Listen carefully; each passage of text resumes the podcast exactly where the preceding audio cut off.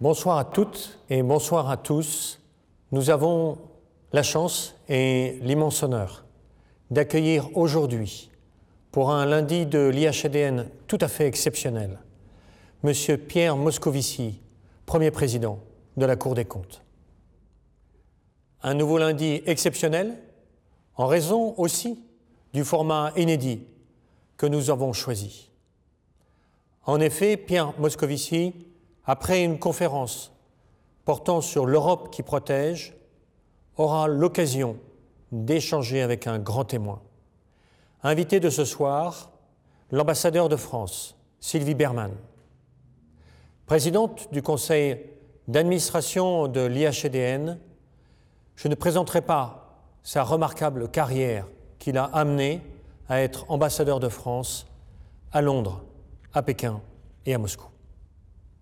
Grand témoin de ce soir, Sylvie Berman a eu pendant plus de dix ans à traiter des affaires européennes. Chef du service de la politique étrangère et de la sécurité commune de l'Union européenne au moment de la réforme des traités de Maastricht, d'Amsterdam jusqu'au traité de Nice. C'est dans cette période décisive que Sylvie Berman a eu l'occasion de travailler avec notre invité, Pierre Moscovici, qui était alors ministre chargé des Affaires européennes. Pierre Moscovici, avant de dialoguer avec Sylvie Berman, puis de répondre aux questions qui nous sont parvenues, exposera sa vision de l'Europe, d'une Europe qui protège. À ce moment de notre histoire marquée par une crise sans frontières, une crise sanitaire, économique, sociale, une crise qui est aussi pour l'Europe l'occasion de manifester sa solidarité de mettre en œuvre de nouvelles formes de coopération et d'affirmer la communauté de destin qui unit les peuples qui la composent. Nous sommes très heureux et très honorés de recevoir ici, dans le salon des maréchaux de l'école militaire, le premier président de la Cour des comptes. Et impatient d'écouter un homme d'État dont la vie publique est marquée par la constance de son engagement européen. Député européen de 1994 à 1997, mais aussi vice-président du Parlement européen entre 2004 et 2007, Pierre Moscovici a également exercé les fonctions de ministre chargé des Affaires européennes entre 1997 et 2002, ainsi que celle de commissaire européen aux affaires économiques et financières, à la fiscalité et à l'union douanière de novembre 2014 à novembre 2019. Aujourd'hui, premier président de la Cour des comptes, naguère ministre de l'économie et des finances, notre invité exceptionnel saura sans nul doute manier les chiffres, mais aussi bien les idées pour nous exposer sa vision de l'Europe qui protège, une vision ancrée dans une expérience rare. Pierre Moscovici, je ne saurais trop vous remercier pour votre présence ici à l'IHDN, sachant les obligations qui vous incombent. Monsieur le Premier Président, nous vous écoutons avec la plus grande attention et le plus vif intérêt.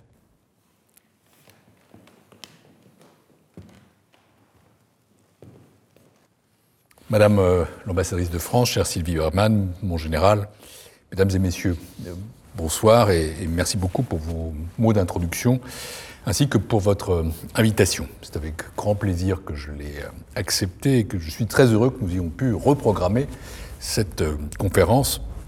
J'ai déjà eu par le passé l'occasion de m'exprimer devant le public de l'Institut, mais c'est la première fois que je le fais en tant que premier président de la Cour des comptes depuis que j'ai pris mes fonctions en juin 2020. Je suis donc très heureux d'être invité en cette qualité. Je me réjouis de ce moment d'échange pour euh, au moins deux raisons. D'abord, euh, ça me permet de souligner mon, attachement euh, à des organismes comme l'IHEDN qui, promeuvent, qui cultivent la réflexion stratégique, notamment sur des enjeux décisifs comme la défense et la sécurité. Lors de mon audience d'installation, car nous sommes une juridiction, le premier président doit être solennellement installé, j'ai fait du renforcement des liens avec le monde du savoir, avec les organismes d'études et de prospective, un axe stratégique prioritaire pour la Cour des comptes. Et je suis toujours heureux d'incarner cette priorité en participant à ce type d'événement. Ensuite, deuxième raison, vous m'avez proposé d'intervenir sur un thème qui me tient particulièrement à cœur, c'est celui de, de l'Europe, plus particulièrement de l'Europe qui protège. La dernière fois que je suis venu à l'IHEDN, c'était d'ailleurs en tant que commissaire européen en charge des affaires économiques et financières, et euh, les cinq ans que j'ai passés à Bruxelles en cette qualité laisseront en moi une trace euh, indélébile, comme d'ailleurs euh, la plupart de mes expériences politiques. C'est un fait que je confesse volontiers j'ai l'Europe dans la peau. Et je conserve pour les affaires européennes, et je conserverai dans mes fonctions actuelles, un penchant, un penchant très marqué. Échanger avec vous ici, je mêle en quelque sorte l'utile à l'agréable, et ma vie, ma carrière sont maintenant suffisamment longues pour savoir que ce n'est pas toujours le cas. Je peux en effet à la fois participer à remplir les objectifs que j'ai fixés aux juridictions financières et échanger avec vous sur un sujet euh, passionnant et structurant. J'en viens justement au sujet que nous avons choisi, une Europe qui protège. C'est un thème qui n'est pas nouveau et les réflexions qu'il soulève remontent déjà à plusieurs années, euh, notamment en France. Au moment du traité de Maastricht euh, en 1992, le président de la République d'alors, François Mitterrand, l'avait déjà invoqué pour justifier cette nouvelle étape de la construction européenne. Une Europe qui protège, c'était alors dans sa conception, une Europe envisagée comme un multiplicateur de puissance euh, pour la France. En 2008, Nicolas Sarkozy, qui était alors à l'Élysée, avait aussi repris ce thème, et cette fois-ci sous un autre angle qui était plus une Europe euh, forteresse en quelque sorte. Il avait d'ailleurs publié à l'époque une tribune commune avec euh, la chancelière Angela Merkel pour appeler, je cite, à une Europe forte qui nous protège. La place de ce sujet dans le débat public euh, français européen est donc ancienne. Euh, et elle s'est euh, d'abord structurée sur l'idée de, répondre à, des peurs et à des craintes des citoyens. Mais c'est un thème, celui de la protection, qui, a singulièrement gagné en importance, voyons-le, ces dernières années. Il est vrai que depuis une décennie maintenant, et un peu plus, les, Européens ont enchaîné les chocs, les crises, pour tout dire la crise de 2008, euh, puis euh, celle de 2010, crise financière, puis euh, crise grecque, ont créé une vraie rupture qui a engendré ou renforcé chez certains citoyens des États membres de l'Union européenne un sentiment de vulnérabilité. L'année 2016 nous a ensuite confrontés collectivement à deux chocs, au-delà du spectre qui était encore présent, de la perspective ou de la crainte de la sortie de la Grèce de la zone euro que j'ai réussi à, conjuré avec d'autres pendant mes cinq années à la Commission. D'abord, le référendum sur le Brexit. Euh, on pourrait consacrer une conférence entière à ce sujet, je suis sûr que vous le ferez. Euh, ce n'est pas mon seul objectif aujourd'hui, mais ce que le Brexit nous a montré avec une très grande brutalité, euh, c'est qu'une partie des citoyens européens, car les Britanniques sont des Européens, ne se sentaient pas suffisamment protégés justement par l'Union européenne pour vouloir y rester. Et même qu'il pouvait la considérer comme une source de déclassement, voire de menace. Il faut se, rappeler de ce slogan, Let's take back control, euh, reprenons le contrôle, comme s'il euh, s'agissait de se protéger en quelque sorte d'une intrusion ou d'une dépossession. le deuxième choc en 2016 pour l'Europe, ce fut bien sûr l'élection de Donald Trump à la présidence des États-Unis, un choc d'abord pour les États-Unis, mais pour l'Europe aussi. Son arrivée a marqué une rupture euh, inédite dans la relation transatlantique telle qu'elle pouvait exister jusqu'alors. La question est de savoir si on pourra refaire ce lien dans les mêmes conditions ou dans de bonnes conditions.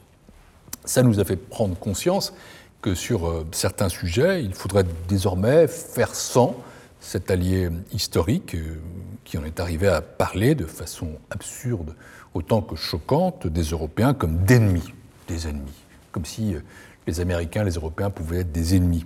Ou en tout cas, euh, il est clair qu'il faudra faire à l'avenir différemment, et je le pense même avec la nouvelle administration d'une certaine façon.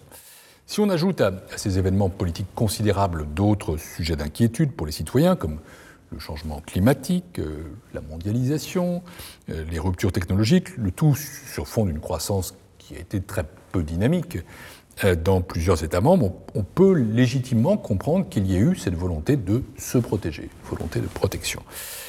Dans ses derniers discours sur euh, euh, l'état de l'Union, Jean-Claude Juncker, le président de la Commission européenne à laquelle j'appartenais, appelait d'ailleurs de ses voeux une, Europe qui protège, au sens d'une Europe qui se donne les moyens d'agir, qui défend. Dans un monde de plus en plus complexe, de plus en plus divisé, alors que des démocraties libérales, oxymore, euh, mais euh, néanmoins thèse forte, s'affirme, jusque sur notre continent, avec euh, dans son voisinage proche des pays comme la Russie ou la Turquie, qui sont plus illibéraux que démocratiques. Il s'agit donc d'offrir une protection aux quelques 450 millions d'habitants que comptent les États membres d'une Union censée faire la force. Depuis son élection en 2017, le président de la République, Emmanuel Macron, a fait de ce thème de la je crois pouvoir le dire, je ne suis pas son porte-parole, mais je le lis, je le suis, je dialogue avec lui, euh, le cœur de son projet européen. Dans sa tribune sur l'Europe de mars 2019, il proposait ainsi de bâtir euh, la Renaissance européenne autour de trois ambitions liberté, protection et euh, progrès. Ursula von der Leyen, qui préside désormais la Commission européenne, a également pris ce sujet à bras le corps dès son entrée en fonction. Elle est d'ailleurs revenue plusieurs fois dessus lors de son premier discours sur l'état de l'Union devant le Parlement européen en septembre dernier. On l'a d'ailleurs vu pendant la campagne des élections européennes 2019. Le thème de la protection revenait de façon régulière, presque lancinante, mais il avait un sens bien sûr assez différent selon les candidats, selon les couleurs politiques. Pour certains, l'Europe qui euh, protège renvoie une dimension très ou uniquement sécuritaire, avec la lutte contre l'immigration irrégulière ou encore le combat contre le terrorisme. Et il est vrai que l'année de 2020 ne nous a pas épargnés sur ce plan en France, mais aussi en Autriche, par exemple. D'autres pensent euh, d'abord préservation des emplois, défense des valeurs, euh, lutte contre le changement climatique, protection sociale ou encore euh, protection humanitaire. Bref, c'est une notion qui parle un peu à, tout le monde, y compris d'ailleurs aux eurosceptiques qui euh, tentent euh, souvent de la préempter et à laquelle chacun associe un peu ce qu'il juge important ou dans laquelle chacun met ses propres préférences. Eh bien, je vais vous dire ce que moi j'y associe puisque vous m'y invitez. D'abord, je refuse deux écueils. Euh, celui de l'angle uniquement sécuritaire et celui de l'approche uniquement défensive. Je sais que je suis dans un haut lieu de réflexion sur la sécurité et la défense, euh, justement, et ce sont évidemment des sujets structurants, je vais y revenir, mais euh, je pense qu'il faut aussi euh, élargir le spectre. Peut-être pour ça qu'il est bon d'avoir d'autres interlocuteurs. je suis persuadé qu'il faut avoir sur ce thème un discours positif, et je dirais même combatif. il faut oser dire que l'Europe nous protège déjà, que c'est une chance incroyable de vivre sur ce continent. L'a-t-on dit assez pendant la campagne référendaire au Royaume-Uni et que la première des protections que l'Europe nous offre, c'est la liberté?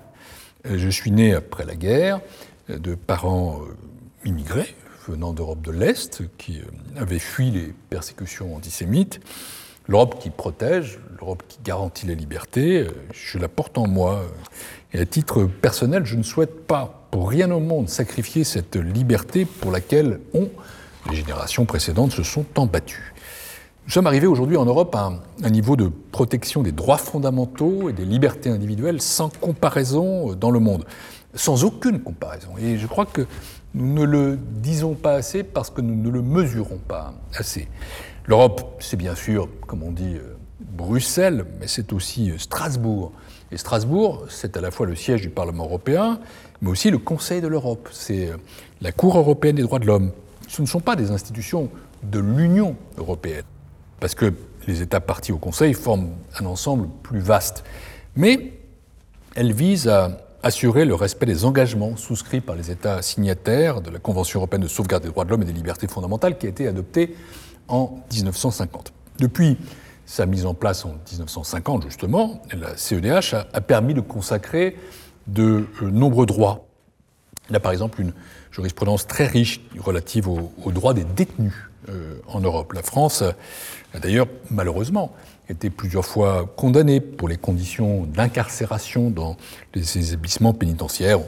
Il y a des réformes qui sont en cours et, c'est heureux, mais on peut sans arrêt améliorer les choses. Notre pays a aussi plusieurs fois fait évoluer sa législation nationale à la suite d'un arrêt de la CEDH. Je pense par exemple à la loi de 1991 sur les écoutes téléphoniques. Euh, imaginez euh, une situation dans laquelle la CEDH ou un équivalent pourrait se prononcer sur les prisons chinoises ou sur les écoutes téléphoniques euh, en Chine. la Convention accorde donc une réelle protection aux citoyens des États partis. Depuis 2000, l'Union européenne s'est aussi dotée d'une charte de droits fondamentaux. J'étais à l'époque ministre des Affaires européennes français, j'y avais beaucoup travaillé. Le représentant du président de la République à, la Convention, chargé d'élaborer cette charte, était un grand juriste, dont je me souviens avec émotion, affection, Guy Bréban.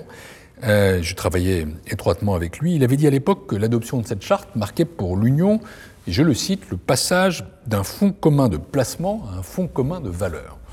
Belle formule, euh, qui dit aussi de belles choses. Cette charte comporte des droits qui sont sans équivalent dans le monde, par exemple en, en matière de bioéthique, avec euh, l'introduction, l'interdiction du clonage reproductif ou en matière de citoyenneté, en reconnaissant tout simplement le droit à une bonne euh, administration. Dans ce fonds commun de valeurs que mentionnait Guy Bréband, nous avons en quelque sorte deux cours suprêmes vers lesquels nous pouvons, euh, en tant que citoyens, nous tourner pour faire valoir nos droits fondamentaux, la Cour européenne des droits de l'homme et la Cour de justice de l'Union européenne. Mais, entendons-nous, il ne s'agit pas seulement pour l'Europe de protéger les droits des justiciables euh, ou euh, de citoyens abstraits. Les citoyens, ce sont aussi des travailleurs. Euh, les textes de l'Union européenne ont beaucoup fait pour renforcer leur protection. Je pense par exemple à la directive sur les travailleurs détachés, dont la révision est entrée en vigueur en 2020 après un long combat et qui accroît la, protection de ces travailleurs en affirmant le principe à travail égal, salaire égal. il fallait le faire car c'était un sujet extraordinairement anxiogène. Euh, je pense aussi à la directive sur le droit d'auteur, qui vise à protéger euh, les créateurs en validant le principe d'une meilleure rémunération des artistes éditeurs de presse à partir du trafic que leur contenu génère sur des plateformes des gens du net comme Google ou, YouTube. L'Union européenne cherche également à protéger, parmi ces travailleurs, ces agriculteurs euh, c'est ce que fait la politique agricole commune depuis euh, l'émergence de, la construction européenne, qui aide à financer l'agriculture traditionnelle euh, ou en transition, mais aussi à moderniser l'agriculture. Nous devons sans doute aller plus loin, bien plus loin dans cette protection, parce qu'il est à mes yeux nécessaire que l'Union élabore un cadre pour harmoniser les salaires minimums. Je ne dis pas pour avoir un salaire minimum, mais pour faire en sorte qu'il y en ait un dans chaque pays de l'Union européenne et qu'il se rapproche, qu'il converge. Les citoyens euh, européens sont aussi des consommateurs. Et là aussi, euh, l'Union protège leur sécurité, euh, renforce leur capacité à défendre leurs intérêts. Elle a légiféré dans de nombreux domaines, comme le transport aérien, en instaurant des règles d'indemnisation et d'assistance des passagers, ou le marché de l'énergie, en, en, offrant la possibilité aux consommateurs de choisir leur fournisseur, tout simplement. Je pourrais aussi citer les textes qui encadrent, au bénéfice du consommateur, car le consommateur est un personnage très important dans la construction économique européenne, le commerce électronique, la sécurité des produits cosmétiques ou encore les publicités abusives ou trompeuses. Euh, ce corpus est donc, vous le voyez, très complet et surtout il est très concret pour nos vies quotidiennes. Le droit de l'Union européenne, c'est pour ça que vous pourrez penser que je suis loin du sujet, non, il est protecteur pour les travailleurs, quels qu'ils soient, il est protecteur pour les consommateurs, il l'est aussi pour nos données personnelles et pour notre vie privée. J'étais à la commission quand le règlement général sur la protection des données, le RGPD, a été adopté et quand il est entré en vigueur. C'est un texte qui n'a aucun équivalent dans le monde. Le principe du RGPD est simple, c'est d'offrir aux citoyens européens la possibilité de connaître et de contrôler euh, l'usage qui est fait de leurs données personnelles, c'est-à-dire de toutes les données qui euh, permettent de les identifier directement, mais aussi indirectement. Le RGPD prévoit une notion centrale qui est celle du consentement. Euh, en dehors de cas limitatifs euh, très restreints, euh, qui sont justifiés, comme l'émission d'intérêt public par exemple, nous devons donner notre consentement justement pour que nos données soient collectées et, soient utilisées. Dans un monde où, sans y faire parfois attention, on, on fournit très régulièrement des données personnelles sans les contrôler, cette avancée est donc considérable et elle offre un, un degré de protection remarquable à l'ère où on réfléchit euh, à la puissance parfois excessive des, grandes entreprises, celles qu'on appelle les GAFAM.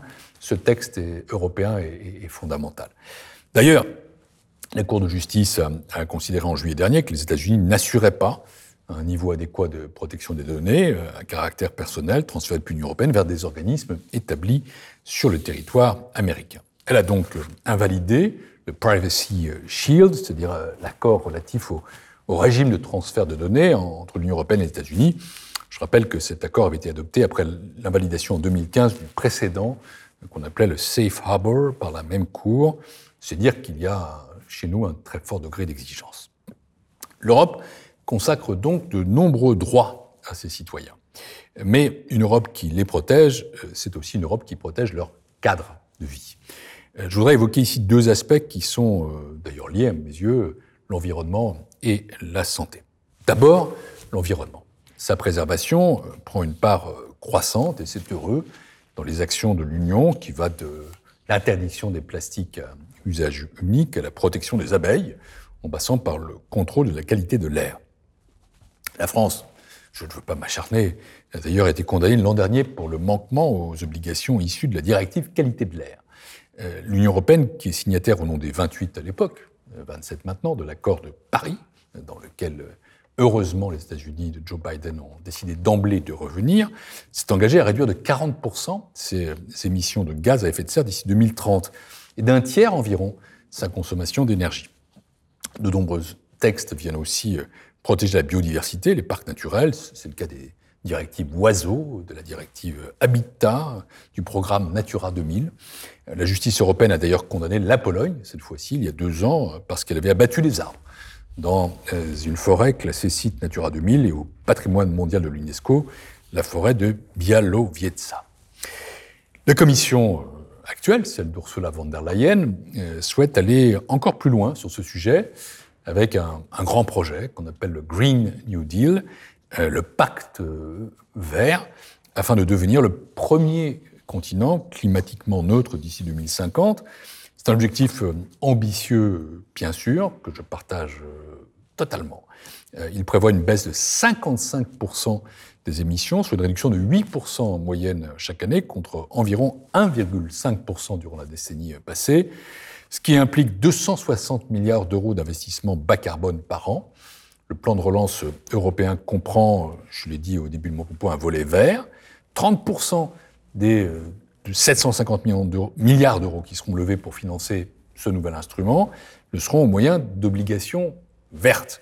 Et ça prouve d'ailleurs qu'il n'y a pas de contradiction entre la relance économique, le soutien à la santé euh, et le verdissement de l'économie. Une des difficultés de cette transition résultera de l'hétérogénéité des modes euh, énergétiques des États membres, mais ce plan donne en tout cas un cap à l'Union européenne et montre, je crois, l'exemple au reste du monde. Je souhaite euh, vraiment que la tragédie sanitaire que nous vivons par le choc économique et social que nous traversons ne nous détourne pas du combat contre le changement climatique et pour la survie de la planète. Ce serait une erreur dramatique d'opposer les uns aux autres euh, et de laisser de côté la lutte contre le changement ou le réchauffement climatique euh, en pensant qu'il euh, y a une contradiction dans ces termes. La principale menace qui pèse sur l'avenir de l'humanité est écologique, y compris sur la santé demain.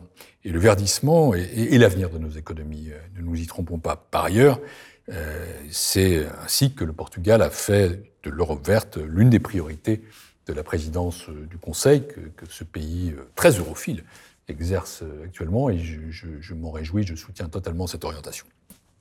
Mais j'en viens à la santé, c'est un peu l'autre pièce, l'autre face de la même pièce. Les initiatives en faveur de l'environnement sont bien sûr essentielles pour la préserver car la santé dépend bien souvent de la qualité de notre cadre de vie. C'est pas le seul aspect. L'Union européenne est appelée à jouer un rôle de plus en plus structurant dans le domaine de la santé, non seulement pour promouvoir des, des modes de vie plus sains, ce qui passe euh, notamment par euh, un renforcement de ses actions en faveur de la qualité de l'alimentation de l'éducation au sport, mais aussi pour assurer une prise en charge des patients de qualité sur son territoire. Et nous voyons maintenant à quel point nous avons besoin vraiment d'une Europe de la santé. L'Union européenne doit d'abord, dans l'immédiat, bien sûr, faire face à, la crise sanitaire qu'elle traverse avec le reste du monde. Je voudrais souligner ici un, autre exploit politique de l'Union après le plan de relance, le fait que la Commission européenne ait centralisé l'approvisionnement au vaccin des États membres pour éviter une concurrence désastreuse. Je sais qu'elle est critiquée, mais mesurons tout de même le, tour de force, qui est d'abord celui des scientifiques qui ont réussi à produire aussi vite le vaccin. L'Union européenne a commandé au total près de 2 milliards de doses à six laboratoires pharmaceutiques, ce qui la faisait figurer dès le début parmi les plus grands acheteurs au monde. Bien sûr, ce n'est pas une stratégie, on le sait, qui emporte le consensus partout. D'ailleurs, la Hongrie, qui est souvent peu encline, je parlais de démocratie libérale, a joué la carte de la solidarité, pour le dire très publiquement, a décidé de recourir à d'autres vaccins, les vaccins russes. L'échelon européen va dans tous les cas jouer un, rôle tout à fait central dans l'accès aux vaccins, y compris pour le reste du monde. L'Union européenne, et c'est une de ses forces, euh, est en effet un des principaux donateurs du COVAX, euh, l'initiative de l'Organisation mondiale de la santé qui vise à favoriser un accès mondial et équitable à la vaccination, et notamment en ce moment à permettre aux pays à revenus faibles ou intermédiaires euh, l'accès aux vaccins contre la Covid-19. Elle a annoncé en novembre qu'elle apporterait 100 millions d'euros supplémentaires sous forme de subventions à cette initiative qui compléteront les 400 millions d'euros de garantie qu'elle a déjà engagés. Euh, non, le, nationalisme vaccinal n'est pas la réponse dans le moment que nous traversons, et là encore, l'Europe est une protection. Au-delà de la crise sanitaire, il reste encore à, conforter l'Union européenne de la santé. De quoi s'agit-il? Une meilleure coopération permettra d'améliorer la réponse à de futures crises sanitaires, puisque ces chocs épidémiques sont sans doute, euh, on peut le craindre, appelés euh, à se multiplier malheureusement. La Commission a d'ailleurs proposé de créer euh, rapidement une agence de préparation et de réaction en cas d'urgence sanitaire sur le modèle d'ailleurs de ce qui existe aux, États-Unis, si on peut considérer les États-Unis comme un modèle en tout en la matière. L'Agence européenne du médicament, qui a fait la preuve de sa pugnacité et de sa rapidité, pourrait aussi être renforcée. Ces initiatives devront prendre en compte la réflexion déjà ancienne sur la protection sociale à l'échelle européenne, ce qui rejoint le sujet que j'ai déjà évoqué de la protection des travailleurs. J'en ai maintenant terminé avec ce premier volet qui a pu vous paraître un peu paradoxal ou loin de vos préoccupations, mais qui en réalité est un volet très citoyen du thème euh, de l'Europe qui protège. Mais, bien sûr, l'Europe qui protège, c'est aussi celle qui se protège, c'est-à-dire celle qui défend ses intérêts et son territoire. Ce n'est pas parce que nous ne devons pas avoir une conception purement défensive que nous devons oublier la dimension de la défense qui est évidemment première. Et ce sera mon deuxième volet. Je commencerai par la défense des intérêts économiques et financiers de l'Union européenne.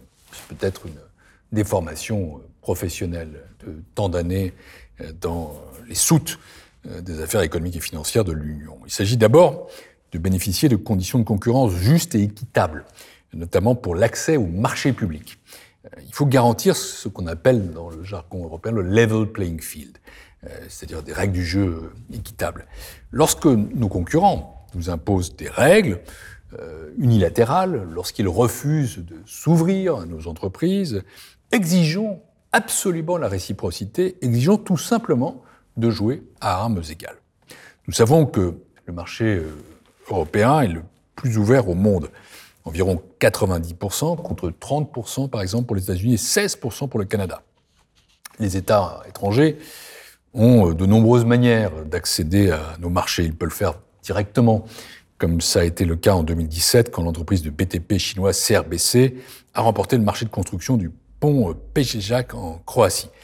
Ils peuvent aussi le faire via des filiales installées en Europe. Ils, peuvent enfin le faire en, tant que sous-traitants ou fabricants. C'est ce qui arrive pour la société du canal de Provence, qui a choisi un importateur local qui se fournissait en Turquie plutôt qu'une entreprise qui fabriquait sur place. Pour mieux protéger nos producteurs, le président de la République propose d'assumer dans les marchés publics, car c'est de ça dont je parle, une préférence européenne pour euh, nos entreprises, comme le font euh, certains de nos concurrents économiques, notamment les Américains avec leur fameux Buy American Act. Euh, il ne s'agit pas de, de, retourner au protectionnisme, qui n'est jamais une réponse, mais de mieux nous armer dans le contexte actuel des échanges internationaux pour être plus crédibles et plus audibles. Une réforme de notre politique commerciale dans un monde où les, les échanges sont devenus assurément un sujet de débat politique premier, est en effet essentielle dans ce nouveau contexte et je me suis toujours prononcé en faveur d'une modernisation de cette politique. L'Europe, heureusement, est de plus en plus proactive sur ce sujet. Quand euh, l'administration Trump a étendu les droits de douane sur l'aluminium et l'acier à l'Union européenne en juin 2018, cette dernière a répliqué en introduisant des taxes sur certains produits américains. Nous avons tous aussi euh, suivi la confrontation entre Boeing et Airbus sur les aides d'État. De la même façon, l'Union européenne a ouvert une enquête sur les aides d'État en Chine dans le secteur de l'aluminium, après avoir introduit des droits de douane importants. Le nouvel exécutif européen a d'ailleurs présenté l'an dernier un livre blanc relatif à l'établissement de conditions de concurrence équitables en ce qui concerne les subventions étrangères. La concurrence équitable doit aller de pair avec la souveraineté juridique. À cet égard, les amendes qui ont été infligées aux banques européennes ont, montré les dangers que pouvaient faire peser sur nous les dispositifs d'extraterritorialité du droit américain, et c'est un sujet qui doit être pleinement intégré à nos réflexions sur l'évolution de notre politique commerciale et de concurrence. La politique de concurrence emporte d'ailleurs également une dimension extraterritoriale. Nous devons continuer la mobiliser euh, comme nous l'avons déjà fait, par exemple par les amendes imposées à Google. Euh, cette situation injusticiable, injustifiable nous, appelle à accroître le, le rôle international de notre monnaie, l'euro. Et si j'ai un regret euh, sur les cinq années que j'ai passées à la Commission européenne, c'est notamment au moment où les États-Unis ont décidé de sortir euh, de l'accord sur le nucléaire iranien, euh, de ne pas avoir pu promouvoir aussi rapidement et fortement que c'eût été nécessaire ce rôle international. La nouvelle donne commerciale nous conduit également à renforcer l'attention portée à la protection de nos savoir-faire et de nos technologies. Bien sûr, les investissements étrangers sont, nécessaires à la croissance européenne. Il faut les favoriser. Et favoriser, oui, mais en demeurant vigilant. En particulier, l'Europe doit savoir protéger ces euh, secteurs stratégiques. C'est le cas, par exemple, des grandes infrastructures de transport qui font l'objet d'acquisitions étrangères. Je pense bien sûr euh, au port euh, d'Athènes, le Pirée, qui a été cédé à un groupe chinois, Cosco, en 2016. Pendant tout mon mandat, j'ai suivi le dossier grec, qui faisait partie de mon portefeuille.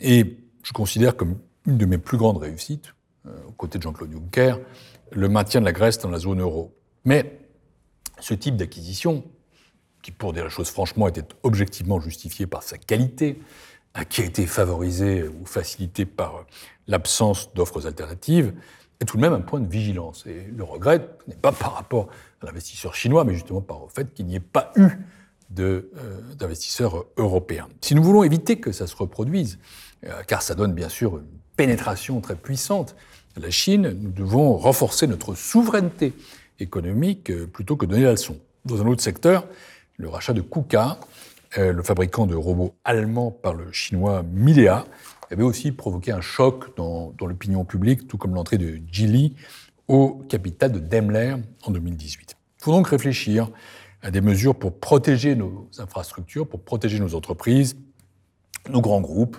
euh, comme nos PME ou, les start-up ou ce qu'on appelle les licornes, euh, contre les acquisitions étrangères qui peuvent être hostiles.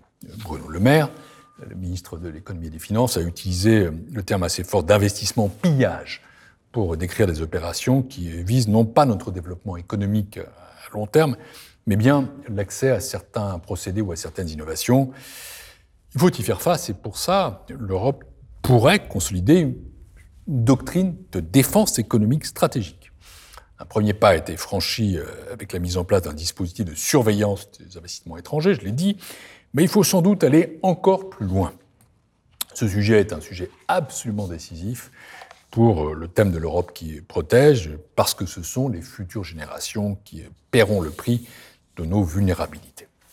Au-delà de cette surveillance, il faut aussi faire respecter par nos partenaires commerciaux, par euh, nos investisseurs, leurs investisseurs aussi, les valeurs essentielles que nous nous sommes fixées. Je pense notamment aux normes sanitaires et environnementales, à la protection des données ou encore au juste paiement de l'impôt. Euh, et tous les accords commerciaux que passe l'Union européenne, à, l'image euh, du CETA qui avait été contesté, mais qui pourtant, à mes yeux, est un très bon accord commercial passé avec le Canada, doivent respecter ces normes. Sur ce dernier point, j'avais dans mon portefeuille de commissaire euh, la fiscalité. C'est un sujet sur lequel il y a de véritables blocages, comme la taxe sur le numérique, comme la réforme de la TVA, et qui pourtant est potentiellement porteur d'énormément d'avancées pour nos entreprises. C'est pour cette raison que j'avais défendu, pendant mon mandat, l'idée d'abandonner à terme la règle de l'unanimité pour les réformes fiscales. Je constatais, et c'est toujours ma conviction, euh, qu'elles ne nous permettaient plus d'avancer euh, et de faire face à d'éventuelles menaces. Et si nous n'y parvenons pas, euh, soyons conscients qu'il sera difficile, même impossible sans doute, de faire les réformes indispensables, par exemple de notre fiscalité écologique euh, ou euh, de l'imposition des entreprises à l'ère digitale. J'avais proposé deux directives sur le numérique, j'ai échoué à les faire passer, bah, faute d'unanimité au Conseil, même si j'avais réussi à rassembler une coalition qui faisait tout de même 92% des droits de vote 92% de la population de l'Union européenne. Peut-on estimer que c'est une démocratie quand cela n'est pas respecté? Cette règle de l'unanimité est devenue un verrou voir euh, sur certains dossiers l'incarnation de l'impuissance de l'Union européenne à avancer. Mon objectif en proposant d'en finir avec l'unanimité en matière fiscale n'a jamais été de faire de la fiscalité une prérogative de la Commission, une prérogative européenne, mais bien de chercher à, faciliter la protection des entreprises européennes, à faciliter, favoriser leur développement, à consolider notre propre marché. Je suis convaincu que la transparence et la justice fiscale euh, doivent prospérer à l'échelon européen et non euh, seulement à l'échelon national. Et c'est pour cette raison que j'ai d'ailleurs combattu avec vigueur pendant tout mon mandat l'évasion euh, fiscale. Parce que les recettes qui manquent sont autant de ressources en moins pour assurer nos missions et pour répondre aux attentes positives des citoyens européens. Je parlais tout à l'heure des euh, aspirations environnementales de l'Union européenne. Pour progresser dans cette voie, je l'ai dit, il faudra ouvrir le chantier de la fiscalité énergétique. C'est une réforme que, j'aurais voulu pouvoir mener pendant mon mandat de commissaire et qui s'est encore une fois heurté à, ce verrou. La mise en place d'une taxe carbone aux frontières euh, permettrait par exemple d'égaliser les conditions de concurrence entre industriels européens et non européens. Je souhaite donc de tout cœur à l'actuelle commission, à l'actuel commissaire qui m'a succédé, Paolo Gentiloni. Je sais que c'est la volonté de sa présidente comme de Paolo de pouvoir surmonter ces difficultés pour euh, passer à une nouvelle étape euh, plus constructive en matière de fiscalité. Je pense d'ailleurs que la décision à la majorité qualifiée pourrait devenir la règle dans d'autres domaines, euh, notamment en matière financière, pour permettre à l'Europe d'avancer, mais aussi en matière de politique étrangère et de sécurité. La protection de nos intérêts économiques passe euh, également par le développement d'une réelle souveraineté européenne dans des domaines qui sont maintenant devenus incontournables, comme le numérique, euh, et par notre capacité à faire émerger des champions européens dans ce domaine. Reconnaissons que ce n'est pas notre point fort aujourd'hui. La crise sanitaire euh, a en particulier révélé notre dépendance à de nombreux outils ou de nombreuses plateformes développées de l'autre côté de l'Atlantique, ce qui pour nous assurément une source de vulnérabilité majeure. Nous l'avons vu en France récemment avec un, cas très concret, euh, la plateforme des données de santé, qu'on appelle plus couramment le Health Data Hub, et qui a pour but de réunir des données du système de santé pour promouvoir l'innovation dans leur utilisation. L'idée sous-jacente, c'est de pouvoir euh, nourrir des algorithmes d'intelligence artificielle, notamment pour améliorer la lutte contre les phénomènes épidémiques tels que celui que nous connaissons actuellement. Mais quel est euh, l'hébergeur actuel des données de cette plateforme qui est ô combien stratégique pour les Européens? Je vous laisse le deviner.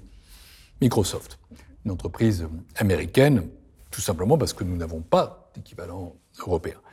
Par conséquent, depuis que la justice européenne a annulé, je l'évoquais, le Privacy Shield, la question de l'avenir des données de cette plateforme se pose. Le juge des référé du Conseil d'État a pour l'instant décidé de ne pas le suspendre. Mais ce sujet soulève des questions de fond et ces questions-là, ces difficultés sont amenées à se multiplier. Il faut donc, entre autres, mener à bien le chantier de ce qu'on appelle un cloud indépendant. C'est le sens du projet Gaia X, né en juin dernier, qui doit permettre de créer une infrastructure européenne des données. C'est absolument essentiel pour nous protéger et pour assurer notre autonomie. Une Europe qui défend ses intérêts, c'est aussi une Europe qui protège ses frontières. Nous avons déjà une agence commune de garde frontières et de garde-côtes, Frontex, qui date de 2016, et une politique commune en matière d'asile euh, qui doit aujourd'hui être approfondie, pour tout dire revue. La commission Juncker euh, a vu son mandat en partie marqué par ce qu'on a appelé à l'époque la crise migratoire, liée aux événements en Syrie ou en Érythrée.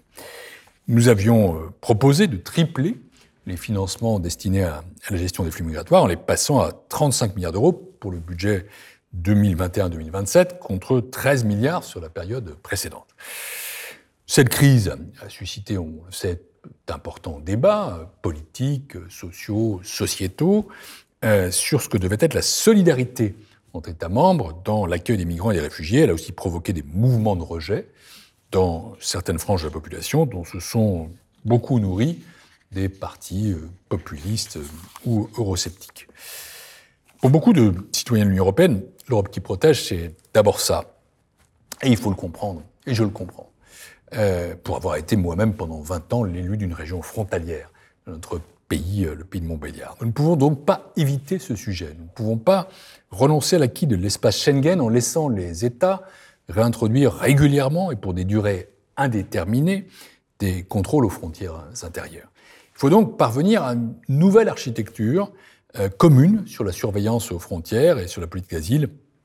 La France a récemment plaidé, par exemple, pour un office européen de l'asile. Cette gestion des flux migratoires doit également faire preuve de davantage d'humanité par un mécanisme de solidarité qui responsabilise l'ensemble des États membres et qui euh, décharge ceux qui sont géographiquement première ligne dans l'accueil des migrants et des réfugiés.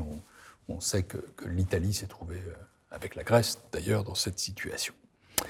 Nous devons nous protéger également à l'intérieur de nos frontières. Une Europe qui se défend, c'est aussi une Europe qui protège son territoire des actes criminels et terroristes, ainsi que des ingérences démocratiques.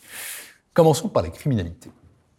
Sur ce point, les avancées sont nombreuses en matière de coopération notamment avec Europol, qui dispose maintenant de plusieurs unités spécialisées, euh, l'Office européen de lutte antifraude euh, et euh, le mandat d'arrêt européen.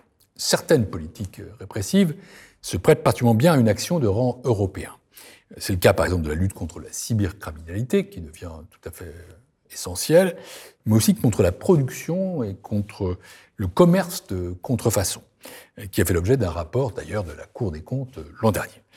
Ce que souligne ce travail, c'est que pour faire euh, progresser cette lutte, il faut davantage harmoniser nos droits de propriété intellectuelle, nos contrôles douaniers, mais aussi décloisonner notre approche du crime organisé pour développer une stratégie globale. Les douaniers, il se trouve que j'ai été aussi euh, commissaire européen en charge de l'union douanière, euh, puis aussi ministre des Finances, j'avais ça dans mon portefeuille, jouent un rôle tout à fait essentiel en matière de sécurité. Après s'être longtemps concentré uniquement sur les marchandises, les quelques 12 000 douaniers euh, français sont aujourd'hui en charge de nouvelles missions comme euh, la protection des populations, le contrôle des armes, la lutte contre le terrorisme, et c'est le cas dans toute l'Europe. Nous avions, par exemple, adopté une proposition pour imposer des contrôles sur l'importation de biens culturels à risque. Ce qui était visé, pour moi, c'était les modalités de financement de l'État islamique. Euh, qui revendait sur le marché européen des pièces euh, volées sur euh, les sites archéologiques en Syrie ou en Irak. Des avancées considérables dans le domaine de la sécurité ont d'ailleurs eu lieu récemment. Depuis mars 2019, un collège du renseignement européen, qui est une entité intergouvernementale créée à l'initiative de la France, a son siège à Paris. Ce type d'initiative est d'autant plus essentiel que la menace, notamment terroriste, évolue rapidement et vous le savez euh, mieux que quiconque, euh, mieux que moi, par votre profession et par votre investissement. C'est donc un sujet qui appelle une grande coordination, euh, y compris dans la réflexion prospective. Le terrorisme qui frappe l'Europe aujourd'hui est très majoritairement islamiste.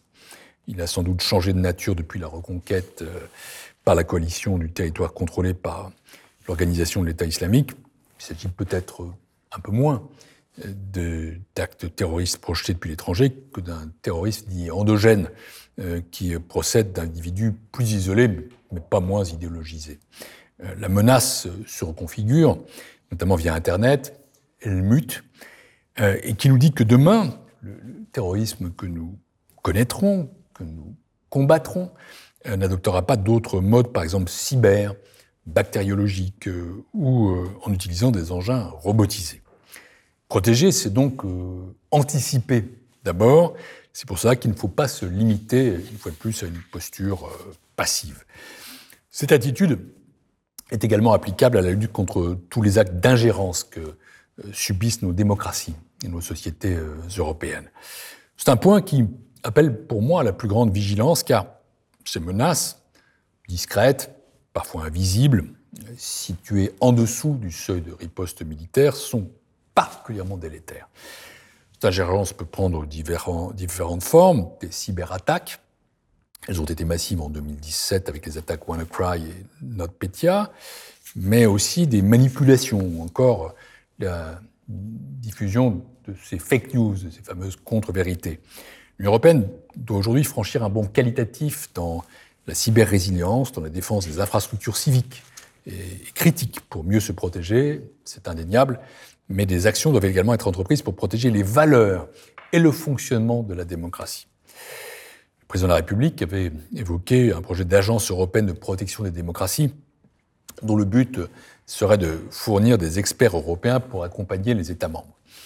Il est possible d'envisager d'interdire à des États étrangers de financer des partis politiques européens ou encore de renforcer la lutte contre les fake news avec l'aide des plateformes ou d'initiatives comme les décodeurs de l'Europe, euh, qui font du fact-checking ou de la vérification des faits en bon français. C'est une initiative de la délégation française euh, de la Commission euh, à Paris. Dans ce domaine, certaines avancées technologiques comme la blockchain pourraient aussi aider à sécuriser la transmission de l'information. Ces mesures doivent bien sûr constituer des compléments à une action globale de pédagogie, car là encore, c'est être actif que de traiter les problèmes à la source, euh, ce qui passe par les systèmes éducatifs, ce qui passe par les médias, euh, à l'égard du fonctionnement des institutions démocratiques et des ressorts de la liberté d'expression qui nous est si chère. Euh, je suis d'ailleurs intimement convaincu que des institutions indépendantes, comme la Cour des comptes par exemple, ont un rôle décisif à jouer dans l'établissement de constats solides, étayés, chiffrés, objectifs, au service d'un débat démocratique éclairé à l'ère justement de ces fake news. Et c'est aussi le cas, bien sûr, de tous nos homologues européens. Nous en parlons entre nous. J'en ai parlé à mes homologues allemands ou néerlandais, j'en ai parlé à la Cour des comptes européenne de Luxembourg, j'en ai parlé à mon homologue britannique, j'en ai parlé à mon homologue russe, les instituts, qui n'est pas tout à fait dans l'Union européenne tout de même. Les institutions européennes euh, supérieures de contrôle forment un réseau qui peut prendre en charge une partie de cette protection pour leur action de transparence. Une Europe qui protège défend donc euh, ses citoyens, défend donc ses intérêts, euh, mais aussi son modèle de puissance dans le monde. Ce sera le troisième et dernier volet de mon intervention, celui qui peut-être vous est le plus euh, familier. J'aurais pu commencer par là, mais justement, parce que c'est le plus familier et parce qu'il est fondamental, je finis par ce sujet. Il ne s'agit pas seulement en effet de se protéger à l'intérieur de nos frontières en nous défendant contre des menaces euh, extérieures ou en garantissant des droits. Une Europe qui protège, c'est une Europe qui prépare l'avenir, c'est une Europe qui projette un modèle, son modèle dans le monde. J'ai parlé de modèle de puissance. C'est un concept dont, pour ma part, je parle depuis euh, plus de 20 ans. J'avais écrit, quand j'étais ministre des Affaires européennes, un ouvrage qui s'appelait L'Europe, une puissance dans la mondialisation, euh, qui est désormais partagé par beaucoup de, dirigeants européens qui n'ont plus de pudeur quand on évoque ce, concept de puissance, euh, car nous avons vécu un, tournant assurément dans l'ordre international. La construction européenne s'est en effet bâtie à ses débuts dans le cadre d'une relation euh, transatlantique euh, solide, j'allais dire évidente, trop solide peut-être pour certains. On connaît d'ailleurs le pessimisme de Paul Valéry qui disait en 1945 que l'Europe aspirait à être gouvernée par une commission américaine qu'elle avait fui en équipe des forces pour établir un équilibre des faiblesses. On sait aussi ce que le général de Gaulle disait de, Jean Monnet, l'inspirateur avec sa panacée, la fusion. Nous avons pris conscience, avec l'élection de Donald Trump, non pas que nous étions mortels, ça on le savait déjà, mais que nous pouvions voir un fossé euh, se creuser avec des alliés historiques et que l'ordre international que nous avions connu n'était pas immuable. Ce choc, bien sûr, il est douloureux, je crois qu'il est salutaire pour euh, l'Europe. Euh, j'attends beaucoup personnellement de Joe Biden, que je connais un peu, d'Anthony Blinken, son secrétaire d'État que je connais bien, de Janet Yellen, sa secrétaire d'État au Trésor, qui est une femme remarquable. Et je ne pense pas nous devions faire la fine bouche devant ce très important changement. Il ne s'agit pas d'être naïf, mais euh, personnellement, je dois dire que je respire mieux depuis euh, l'investiture de Joe Biden et, que j'attends beaucoup en fait de cette administration, ne serait-ce que le retour à un multilatéralisme plus équilibré et une relation meilleure avec l'Union européenne. Mais l'élection de Joe Biden ne doit pas nous conduire à un retour en arrière sur la construction d'une Europe de la défense. Il ne faut pas se méprendre.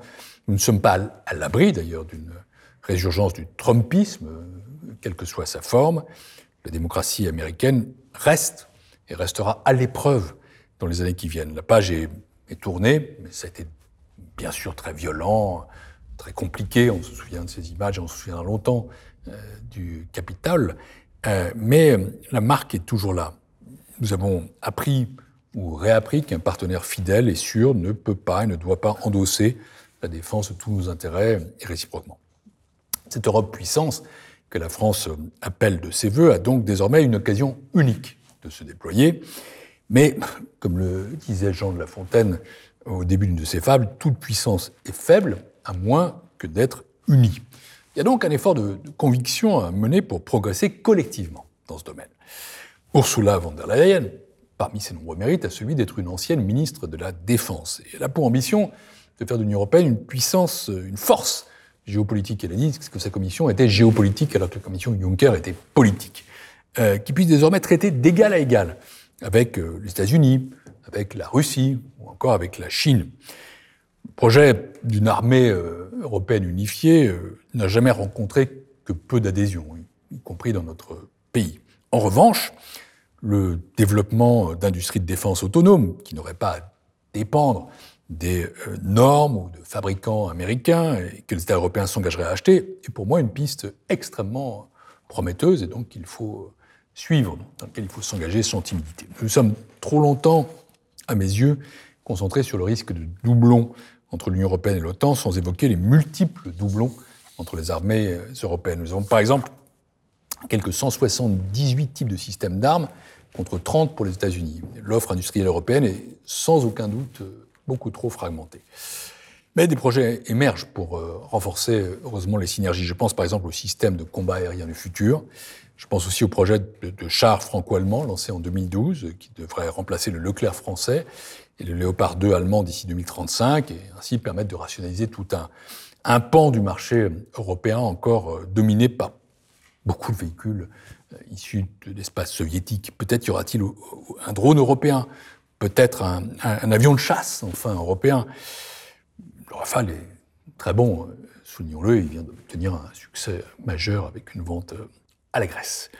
Il y a bien sûr euh, aussi un volet opérationnel dans cette Europe de la défense que, vous maîtrisez parfaitement, l'IHDN.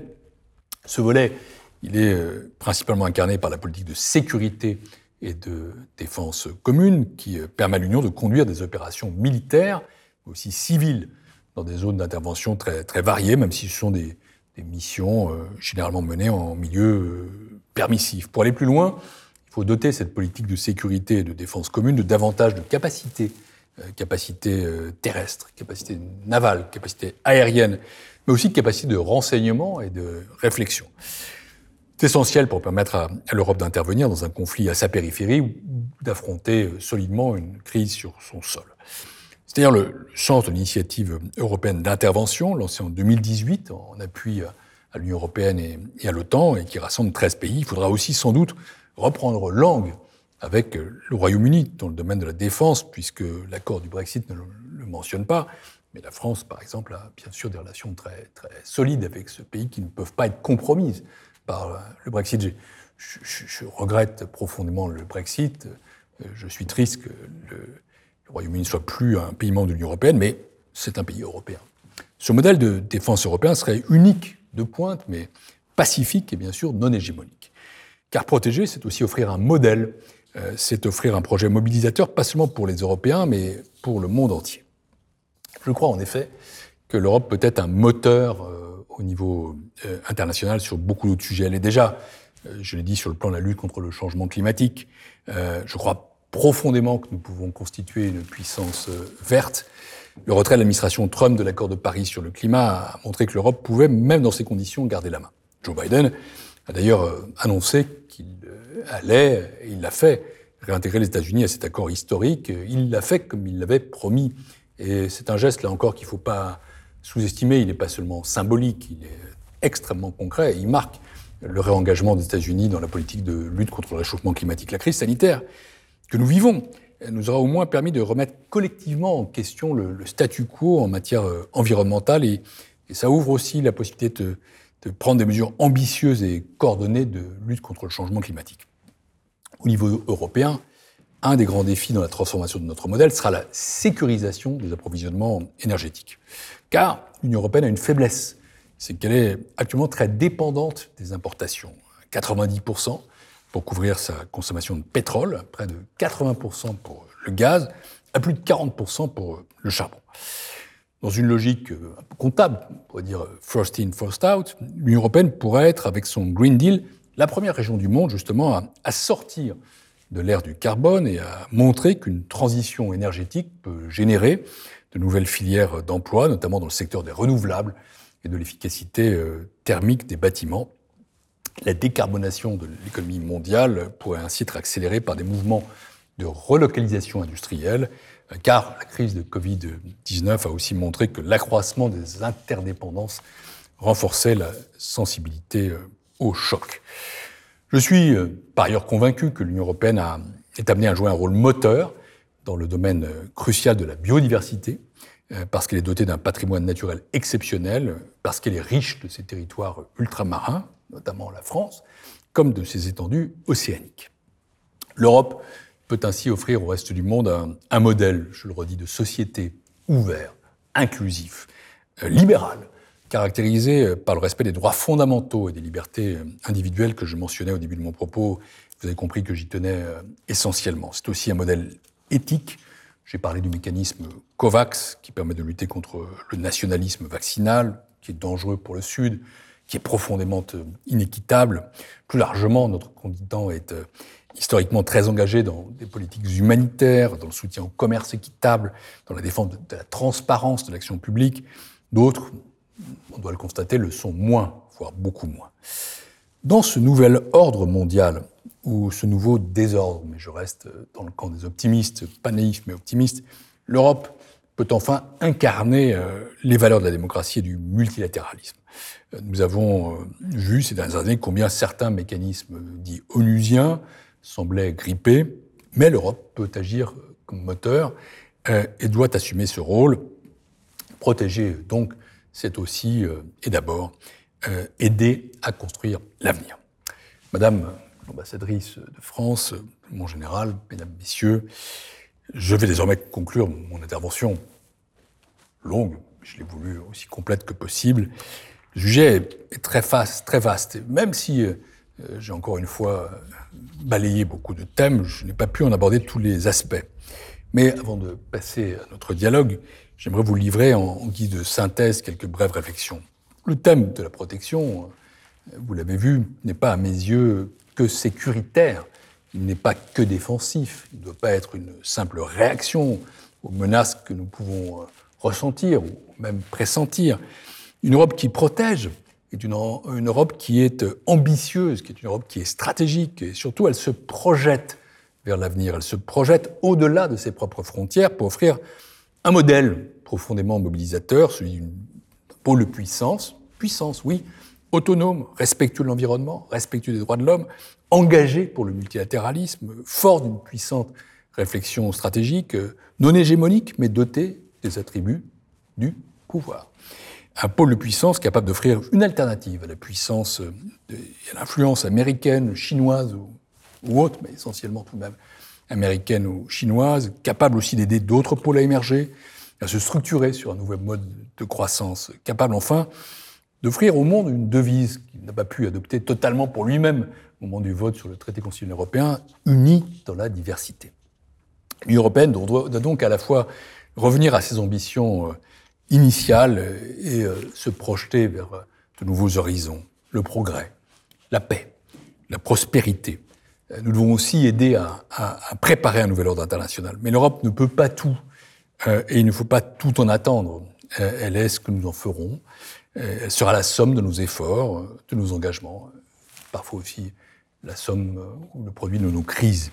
Victor Hugo, qui fut un, grand Européen, aussi un grand europhile, c'est pas toujours la même chose, a écrit ce vers que j'aime beaucoup dans son recueil L'année terrible, dont le nom rencontre peut-être un écho tout particulier euh, pour nous après cette année 2020 qui fut très difficile. Nous n'avons pas fini d'être français. Le monde attend la suite et veut d'autres essais. Eh bien, je suis euh, convaincu que nous n'avons pas non plus fini d'être européens. Merci pour votre attention et je suis maintenant très heureux de pouvoir échanger avec vous et de répondre à vos éventuelles questions, fussent-elles médiées. Merci beaucoup. Monsieur le Premier Président, un grand merci pour cette intervention à 180 degrés. Un grand merci également à Sylvie Berman pour sa présence ici ce soir avec nous. Sylvie Berman, comme l'a rappelé euh, le directeur de l'IHEDN, euh, qui s'est occupée pendant plus de dix ans, je crois, d'affaires européennes, et Sylvie Berman, qui vient de publier un livre euh, intitulé Goodbye Britannia, dont j'aimerais lire un petit passage afin d'initier votre échange. Ce qui est un affaiblissement pour Londres, à qui fera défaut l'influence résultant de l'appartenance à un grand bloc solidaire, a comme corollaire pour l'Union européenne une amputation en termes d'économie et de rayonnement international. Alors une question très simple, Sylvie Berman, euh, cette euh, perte peut-elle être compensée? Cette perte peut-elle être euh, un gain finalement pour l'Europe, permettant des avancées en matière d'intégration économique, mais également de défense euh, oui, je crois. Euh, c'est de toute façon, il ne faut jamais pleurer sur le lait renversé et regarder vers euh, l'avenir. Donc, je regrette, comme Pierre Moscovici, le départ des, Britanniques. Le Royaume-Uni est un peu jumeau de la France, avec le même statut dans le monde, membre permanent du Conseil de sécurité, pays nucléaire doté de capacités de, projection sur le plan militaire. Donc, euh, euh, quand euh, on regardait l'Union européenne depuis Washington, Pékin, New Delhi, Moscou, en fait, on voyait les trois grandes capitales. Donc, c'est clairement une perte pour nous.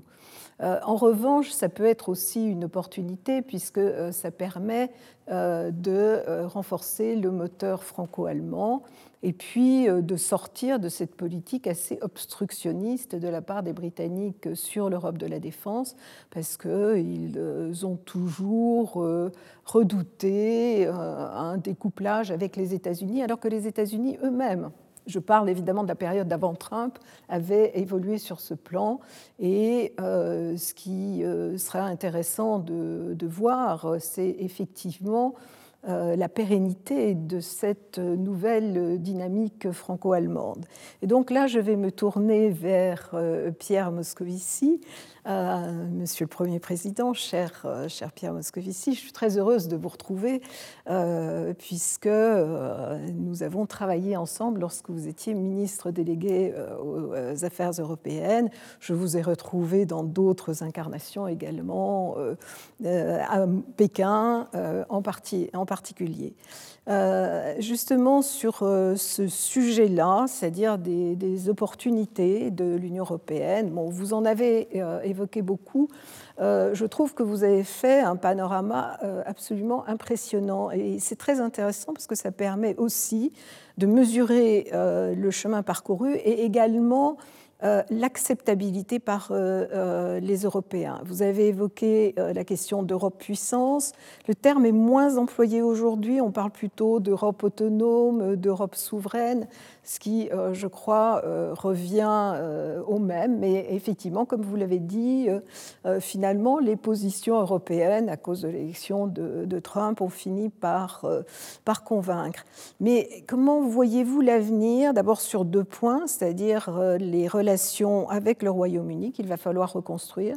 Je crois que Boris Johnson, surtout préoccupé par cette idée totalement mythique et probablement fallacieuse de souveraineté euh, nationale a surtout insisté sur, euh, sur la pêche et euh, sur les, un certain nombre d'obstacles au commerce, mais beaucoup de choses n'ont pas été traitées, en particulier toute la dimension financière et de services, sachant que le Royaume-Uni exporte 80% des, des services. Donc comment voyez-vous la relation avec le Royaume-Uni euh, de euh, ce point de vue-là.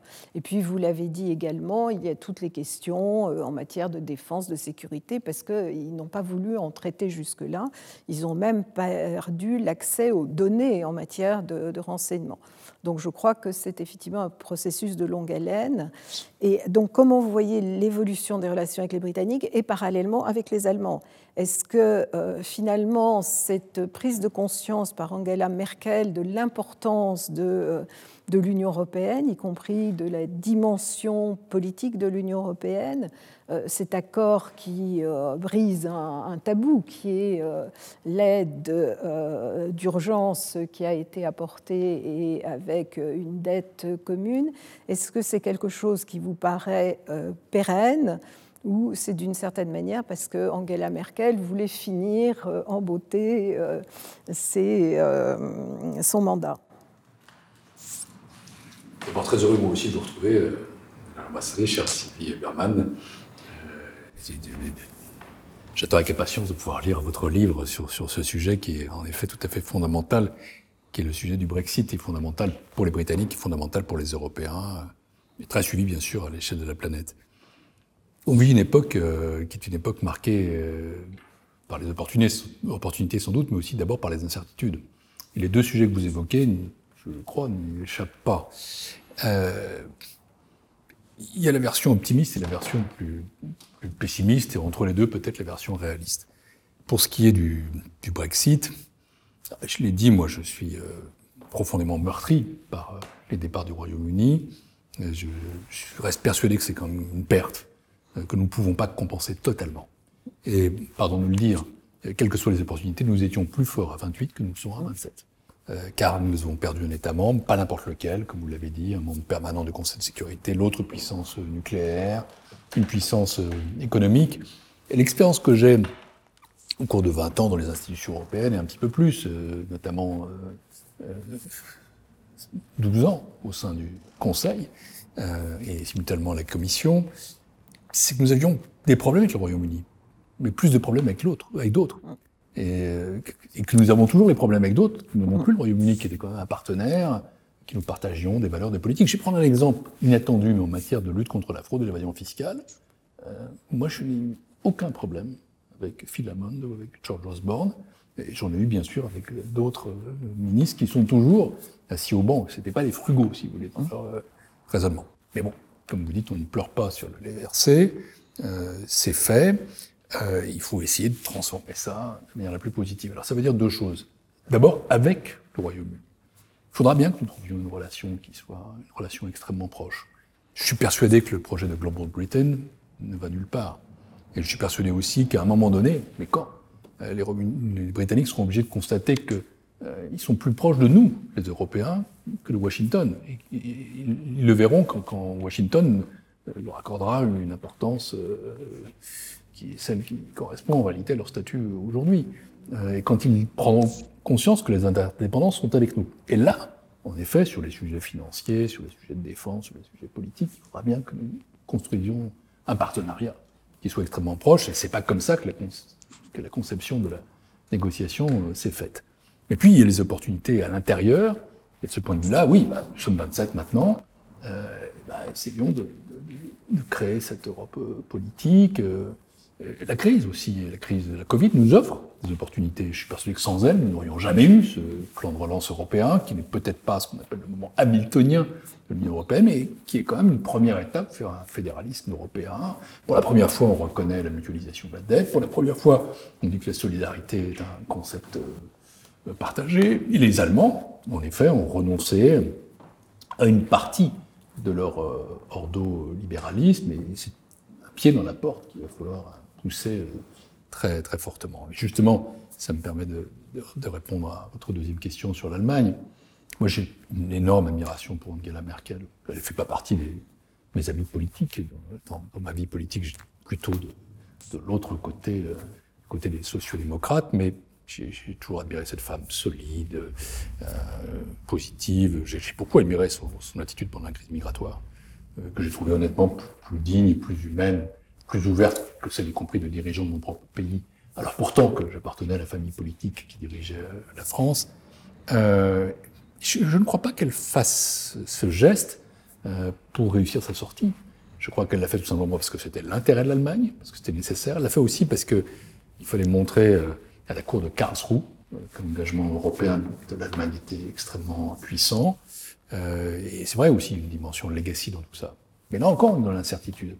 L'incertitude est double. Elle est, est-ce qu'en effet, nous avons ouvert une porte vers un nouvel avenir, ou est-ce que nous avons fait un one-shot?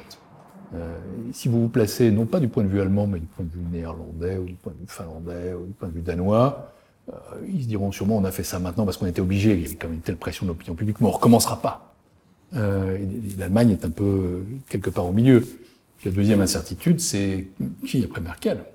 Et quand vous avez un leader d'une telle puissance, d'une telle longévité, le successeur, on ne sait pas qui ce sera, on ne sait pas à quel parti il appartient, et s'il appartient au parti de la chancelière ou à la coalition c'est ou CSU, qui ce sera, M. Lachette ou M. Zöder, le, ministre-président de, Bavière, mais est-ce qu'il aura tout de même la même solidité, le même engagement européen profond? Elle n'a jamais été une visionnaire, mais elle a toujours été une pragmatique qui avance. Donc, euh, incertitude et opportunité. Euh, une question qui est liée, euh, le, euh, le, rapport avec les États-Unis et la Chine, puisque la donnée fondamentale des décennies à venir, c'est quand même cette espèce de guerre froide entre les États-Unis et la Chine, un peu ce piège de Thucydide, où la puissance confirmée a peur de, de la puissance montante, et cette guerre, même si sans doute Joe Biden aura de meilleures manière que son prédécesseur, mais il n'empêche qu'il y a une forme de blocus technologique, il y a eu euh, une guerre euh, euh, commerciale, et puis, alors peut-être également idéologique. D'un autre côté, la Chine est en train de monter en puissance, de le confirmer. Au début de la crise sanitaire, tout le monde a dit c'est la fin de la croissance chinoise. Et effectivement, il y a eu une paralysie totale. Et en fin d'année, euh, la, Chine est plus puissante qu'elle ne l'était. Il y a aussi une illusion, euh, je pense, sur la souveraineté industrielle. On peut peut-être rapatrier certaines industries, mais en même temps, General Motors comme Tesla ont installé euh, leurs usines en Chine pour le marché et pas uniquement en fonction des salaires qui d'ailleurs augmentent régulièrement en Chine. Donc la question qui se pose, c'est comment euh, l'Europe va se positionner euh, vis-à-vis de cela. En fin d'année a été conclu cet accord entre la Chine et euh, l'Union européenne qui a été très critiqué et qui risque peut-être de susciter des, des questions, enfin plus que des questions, des réticences au Parlement européen. on a parlé d'un accord adopté dans la précipitation, ça ne fait que sept ans qu'on le, le, discute et de manière sérieuse euh, du côté des Européens, puisque en fait, ce que les Chinois ont accepté, c'est ce qu'avaient demandé euh, les Européens. Mais, euh, et en fait, l'administration américaine future à l'époque avait demandé à ce que, en fait, il y ait une négociation avec eux, sachant que les Américains, quand ils négocient avec les Chinois, ils négocient en bilatéral sans nous demander notre avis. Donc comment euh, vous voyez euh, l'Europe se positionner dans les années à venir? Tout ce que je, vous avez dit, je pense, est évidemment pertinent, mais l'est encore plus par rapport à ces deux pays, parce qu'on a montré notre puissance et notre capacité à intervenir dans de nombreux domaines. Prenons les sujets l'un après l'autre, même s'ils sont évidemment euh, extrêmement liés. D'abord, les États-Unis. là aussi, il y a plusieurs écoles. Il y a une école euh, qui est défiante, qu'on retrouve pas mal dans une maison que vous avez beaucoup fréquentée, moi aussi, le Quai d'Orsay, qui me dit, bon, finalement, les Américains, il faut toujours quand même les regarder avec un, petit peu de distance. Et c'est fondé par l'histoire. Et je crois qu'il faut surtout regarder la relation euro-américaine euh, sans aucune naïveté. Mais quand même, quand on sort d'une telle catastrophe, d'une situation aussi tragique que cette administration Trump, voir le président américain parler des Européens comme d'ennemis, c'est extrêmement choquant quand on regarde toute notre histoire, et toute leur histoire d'ailleurs, depuis leur propre guerre euh, d'indépendance. Bon, euh, quel soulagement quand même que d'avoir quelqu'un comme Joe Biden. Je dirais presque un président normal. Euh, mais cette expression n'a pas été heureuse en France, donc je la retire euh, immédiatement. Euh, en tout cas, un président qui connaît bien les affaires internationales, avec une équipe qui l'entoure qui est euh, extraordinairement multilatéraliste, euh, qui connaît bien l'Europe. je connais bien Anthony Blinken, le secrétaire d'État, puisqu'il a été mon homologue quand j'étais justement ministre délégué aux Affaires européennes. Il était le numéro 2 du, State Department qui travaille sur l'Europe. Je suis resté avec lui en relation amicale jusqu'à récemment. Et, c'est un, homme en plus qui, a fait une bonne éducation en France, qui est francophile, francophone. Janet Yellen est une femme formidable, la secrétaire d'État au Trésor. Et c'est vrai qu'on a quand même une conjonction astrale assez, rare, et à mon avis, pour l'Europe, plus favorable que celle de l'administration Obama, avec le, sentiment que le, lien transatlantique et le lien euro-américain est plus important maintenant euh, qu'il l'était aux yeux de Barack Obama, qui avait carrément tourné le regard du côté du Pacifique. Et donc, je, je pense quand même que s'il y a une main tendue, il faut la saisir. Euh, et que les gestes que peut faire Joe Biden, par exemple le retour dans les accords de, Paris, euh, une nouvelle relation transatlantique, euh, bah, c'est déjà ce qu'il ne faudra pas euh, refuser s'il se présente en effet. Même si ça ne doit pas nous empêcher du tout je l'ai dit, de nous protéger nous-mêmes, de nous défendre nous-mêmes, de construire résolument la défense européenne, d'avoir notre propre capacité, de ne pas compter toujours euh, sur euh, le parapluie américain. Donc, euh, je, plaiderais quand même pour que sans naïveté, nous jouions une carte de rapprochement avec les États-Unis, si c'est bien l'intention de l'administration nouvelle. Pour ce qui est de la Chine, la situation est éminemment compliquée, sans entrer dans la discussion précise de l'accord que vous évoquez. D'abord, il y a en un accord solide, qui repose sur une discussion longue. Euh, ensuite, quand même, la prétention américaine est curieuse parce que c'est toujours euh, euh, bon, ce qui, est, ce, ce à moi est à moi, ce qui est à toi se discute. quand je négocie, je t'en parle pas, et puis quand tu négocies, je te critique ou je voudrais y être. Bon, ça, ça marche pas, ça. mais je pense que la Commission européenne, et notamment le haut représentant, le vice-président de la Commission, c'est déjà le cas avec Federica Mogherini, c'est encore plus le cas avec Joseph Borrell il y, a une évolution je crois intéressante, qui est de considérer que sans doute que nous avons des intérêts communs avec la Chine, que c'est un puissant partenaire stratégique, mais que c'est aussi un rival systémique. Et je pense que là, nous devons être, euh, non pas à équidistance du tout entre les Américains et les Chinois, mais avec cette position qui est à la fois une position de dialogue et de fermeté, qui est différente de la position américaine. Et ça, je l'ai vu, euh, j'ai participé pendant 5 ans, 7 euh, ans même, aux discussions du G7. et quand on parlait par exemple de sujets commerciaux, ben, ou de sujets multilatéraux, le fait est que en substance, nous étions proches des Américains. Dans la méthode, nous étions euh, euh, plus proches des Chinois. Donc nous devons être euh, quelque part non pas un pont, mais nous devons jouer notre propre rôle. Mais pour ça, il faut que nous soyons puissants par et pour nous-mêmes. Ce qui veut dire que nous devons aussi faire notre homework et nous construire, nous construire comme une puissance ou comme une Europe souveraine, pour parler comme Emmanuel Macron. Alors justement, sur ce point, il y a l'euro l'euro qui euh, est une monnaie forte mais qui n'est pas encore une monnaie de réserve. Et euh, d'ailleurs, l'hégémonie euh, du dollar nous porte tort, puisque c'est au nom du dollar, en réalité, qu'il y a ces sanctions extraterritoriales. Alors, est-ce qu'il y a eu une manière de renforcer l'euro et d'en faire une monnaie de réserve? Je ne veux pas la faire rêver à l'excès. L'euro est une formidable aventure, c'est une formidable aventure et une formidable réussite pour nous.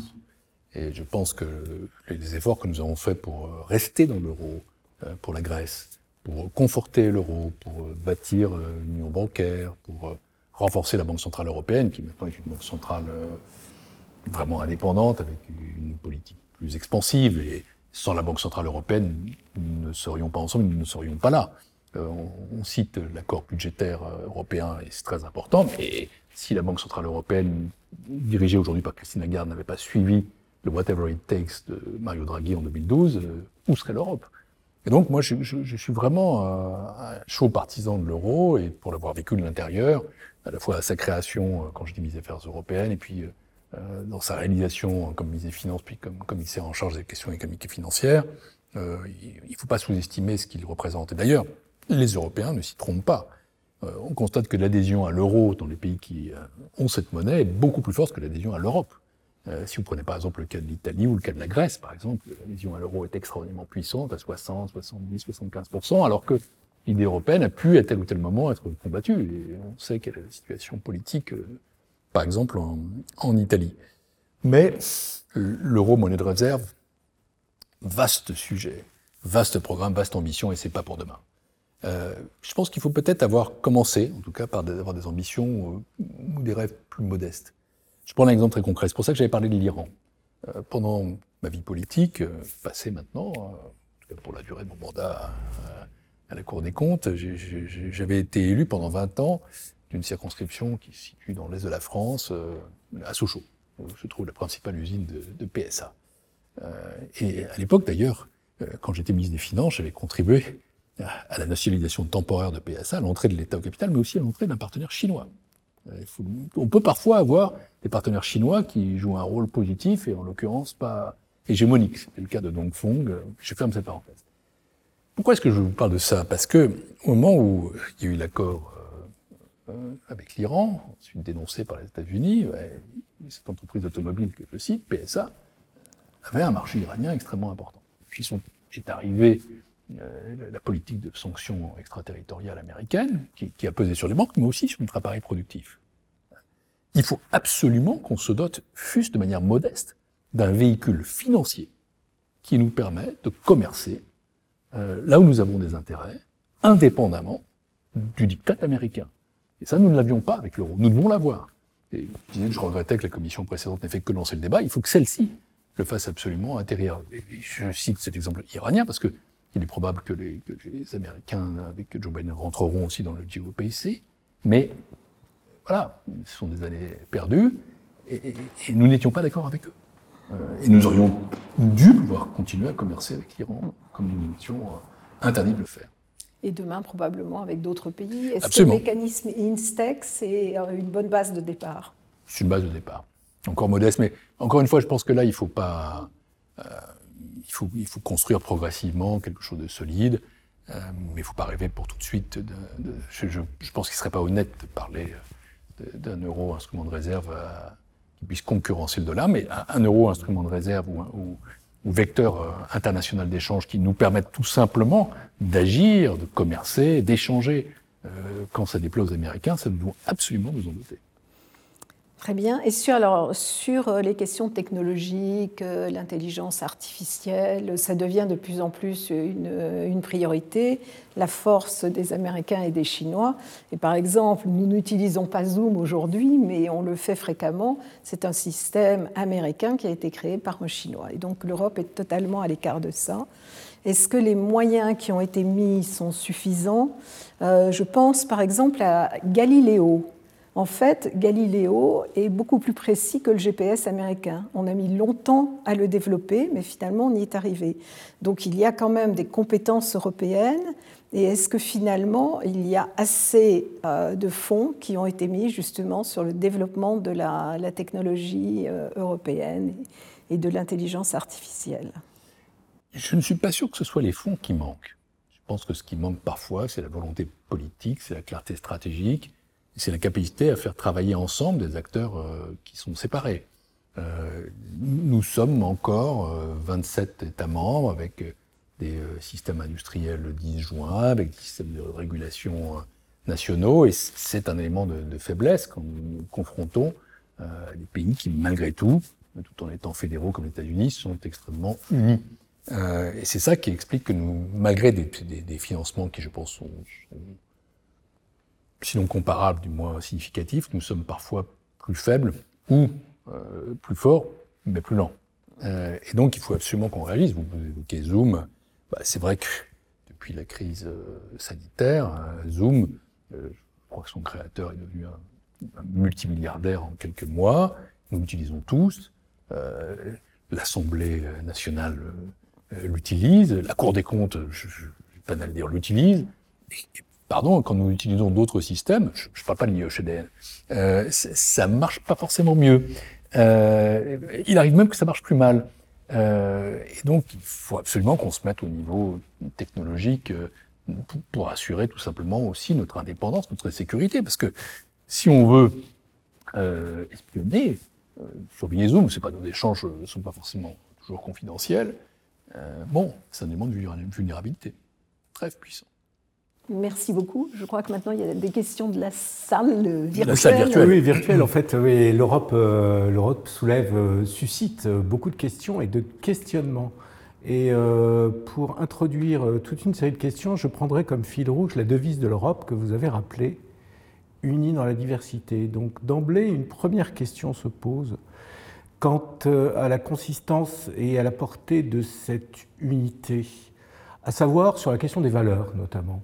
Vous avez parlé d'un modèle de puissance. Est-ce qu'on peut parler d'un modèle de civilisation s'agissant de l'Europe?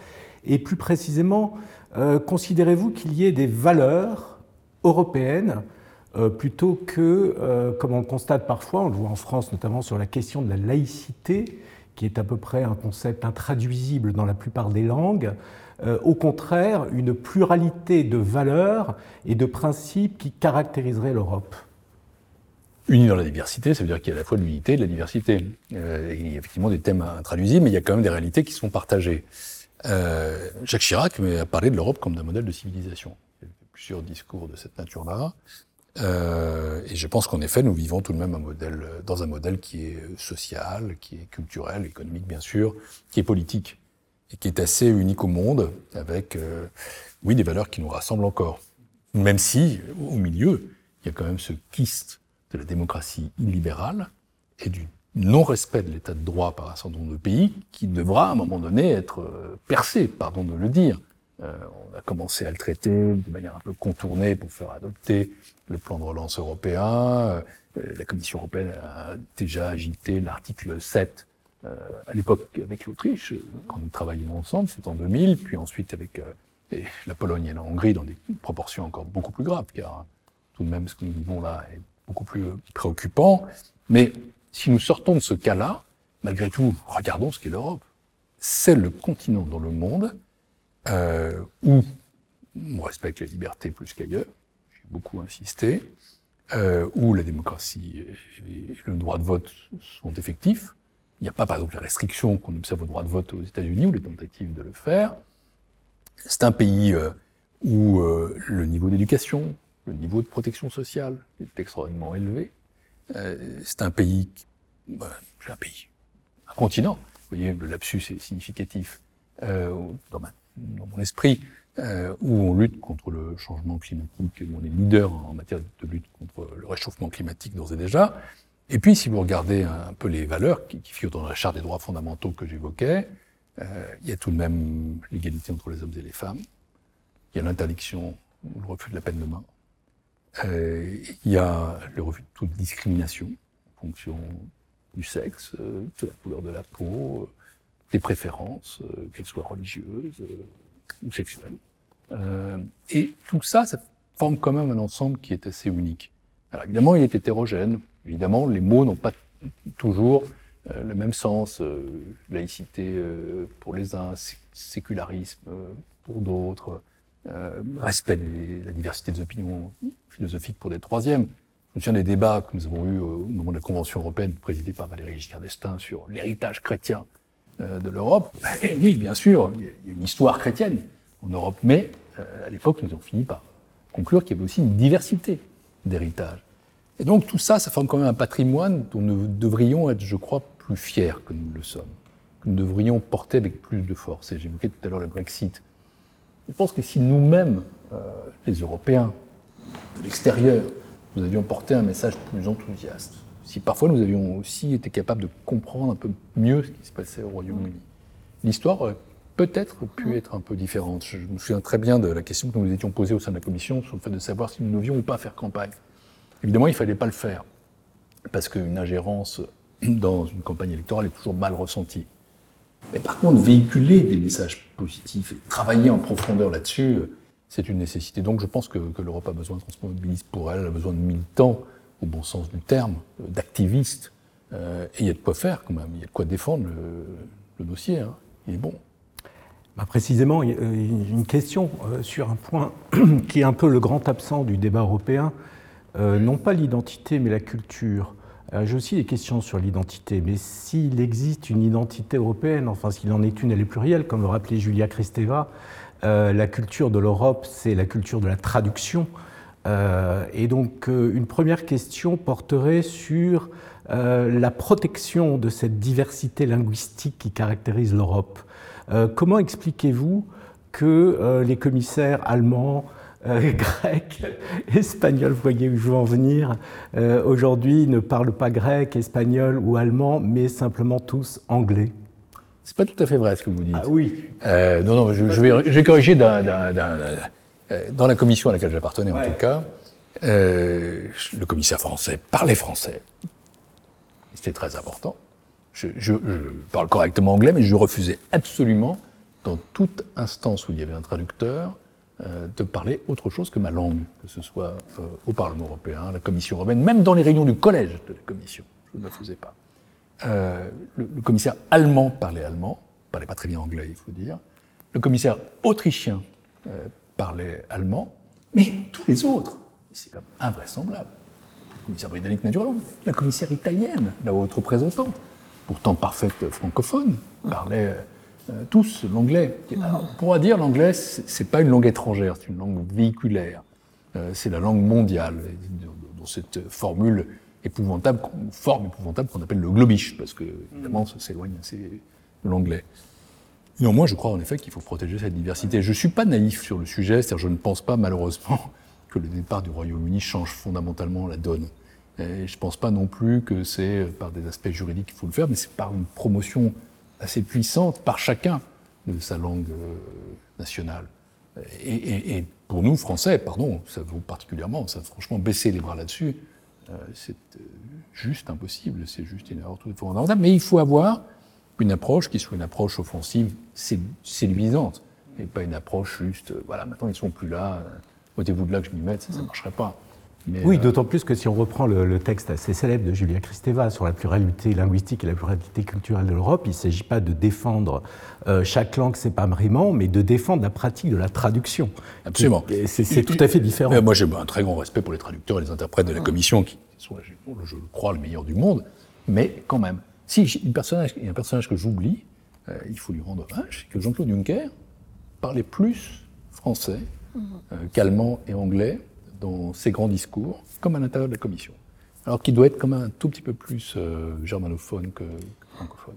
Mais il avait ce, respect-là.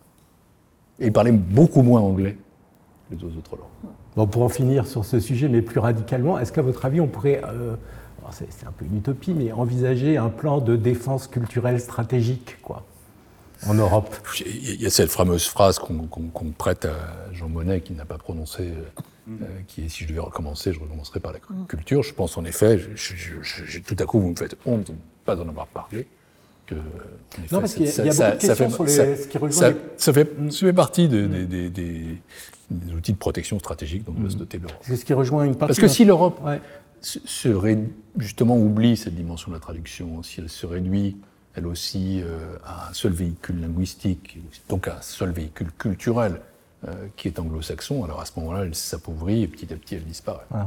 Et une question très intéressante, je trouve, euh, qui nous vient de Claire de Paris, sur le soft power européen, j'ai failli dire américain, vous voyez.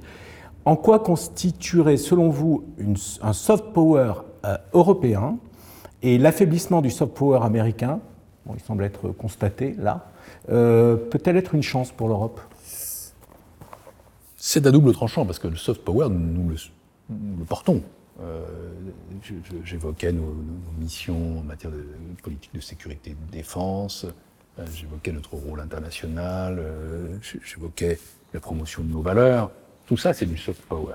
et il faut bien sûr qu'on conserve ça. Mais je pense qu'il faut aussi qu'on se donne les moyens d'avoir un vrai hard power. Et ça, c'est quand même l'enjeu de, la défense européenne. et, comme le dit le président Macron, à un moment donné, d'une armée européenne, puisque c'est de ça dont il s'agit. Même si, n'oublions pas que c'est la France qui, en 1954, a tué la CED. Alors précisément, l'Assemblée nationale française. Donc précisément, je reprends des, questions qui nous sont parvenues et qui tournent aussi autour de ce sujet. Euh, en construisant l'Europe du marché avant l'Europe des peuples, l'Europe n'a-t-elle pas mis la charrue avant les bœufs en s'introduisant finalement toute réelle avancée dans l'Europe de la défense? C'est Pierre de Montpellier et j'ai une autre question. Euh, L'Europe de la défense ne suppose-t-elle pas, qui rejoint celle-ci, d'abord l'Europe des peuples? Ben, c'est notre histoire qui s'est déroulée ainsi, parce qu'on avait commencé tout de même par l'Europe politique, on avait commencé par l'Europe de la défense. Le projet de CED précède le projet de marché commun. Et puis en 1954, patatras, euh, il s'effondre, il laisse la place, et honnêtement, on peut aussi comprendre euh, ceux qui, à l'époque, avaient voté contre, puisque euh, il avait le sentiment qu'il était sans doute prématuré de réintroduire euh, l'ennemi historique euh, dans la maison commune de la défense européenne. Et puis arrive la conférence de Messine, et on décide de repartir sur un autre pied. C'est en 1957 les traités de Rome, et la conception de Jean Monnet, qui pour le coup s'inspire, s'impose, sur laquelle on commence par des petits pas économiques petit à petit vont mener une grande unité politique. Il ne faut pas se tromper. Aujourd'hui, l'Europe, c'est quand même beaucoup plus que le marché, c'est beaucoup plus que l'économie. C'est ce que j'ai essayé de montrer tout à l'heure dans mon propos les, les, dimensions de la construction européenne sont quand même aujourd'hui extrêmement vastes. Je pense qu'on a raté, pour le dire franchement, une très forte opportunité en 2005 avec le traité constitutionnel européen, parce qu'on mmh. pouvait franchir un saut qualitatif politique, qu'on a franchi d'ailleurs avec le traité de Lisbonne, mais sans avoir la consécration euh, d'un saut euh, constitutionnel. Je ne sais pas si on pourrait y revenir de sitôt, mais je pense que la construction de l'Europe politique euh, va avec. Donc voilà, le, Maintenant, euh, puisqu'on évoque le thème de la puissance, le thème de la protection, le, moment est venu de reprendre le chemin. Euh, le chemin, on parle du hard power versus soft power, mais tout simplement le, chemin de la construction politique à côté de la construction économique, qui n'est plus maintenant que marchande. Il ne faut pas oublier quand même qu'on a l'euro. Euh, et l'euro, c'est autre chose que le marché. L'euro, c'est une banque, c'est une gouvernance, c'est un budget, c'est un plan de relance, euh, c'est beaucoup plus que ça, et c'est pour ça que la construction de l'euro est une construction politique, profondément politique. C'est pour ça que le débat sur la Grèce, par exemple, était un débat qui était politique. C'était pas seulement un débat historique, c'est pas parce que c'était la Grèce, parce que si on avait accepté qu'un pays sorte de la zone euro, si pire on avait fait sortir, euh, on entamait la défaisance. Bah, à lire euh, toutes les questions, on voit bien que face que l'Europe suscite autant d'attentes que de doutes. Et une question porte sur, euh, beaucoup de questions portent sur l'état de préparation de l'Europe. L'Europe est-elle bien armée pour affronter les, les défis du XXIe siècle? Face au durcissement des pratiques concurrentielles et à la montée du nationalisme économique, l'Europe est-elle bien armée pour se protéger et promouvoir ses intérêts stratégiques? Si elle le veut, euh, si euh, elle a justement une approche stratégique, précisément, si elle a une approche politique, elle le peut. Euh, donc, toute la question est, là, au fond. C'est ce que nous sommes capables maintenant, dans ce 21e siècle, on voit tout de même qu'il est tragique, euh, de construire cette Europe politique, de nous doter des armes dans tous les domaines euh, dont nous avons besoin, justement, pour nous protéger. C'est pour ça que ce débat était si intéressant. Alors, deux questions en fait que, vous pouvez rejoindre ou séparer, c'est selon votre bon vouloir. Question sur la notion même euh, de souveraineté européenne, bon, dans la version Mart, ça donne y a-t-il de souveraineté que nationale? Ou autrement dit, euh, quel est le contenu réel de cette notion de souveraineté européenne?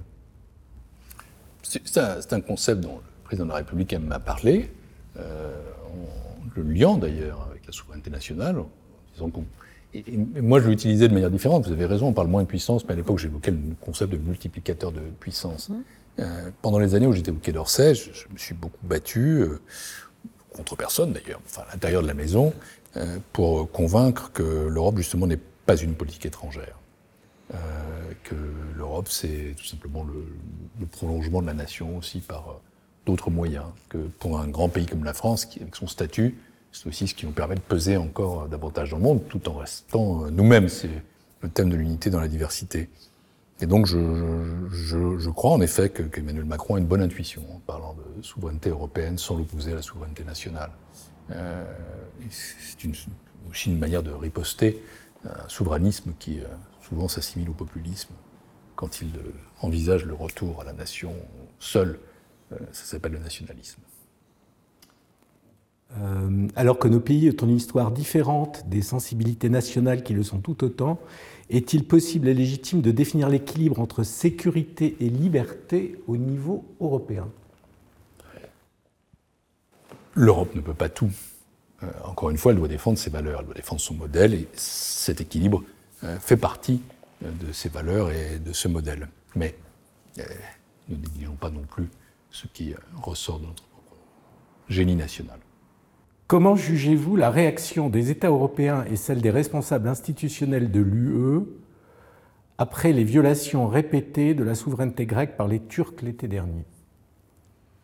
J'ai regretté, in petto, parce que je ne me prononce plus sur ces questions, euh, que euh, nous ayons manqué d'unité. Euh, c'est là où on voit qu'on a vraiment besoin de construire une vraie politique étrangère et de sécurité commune.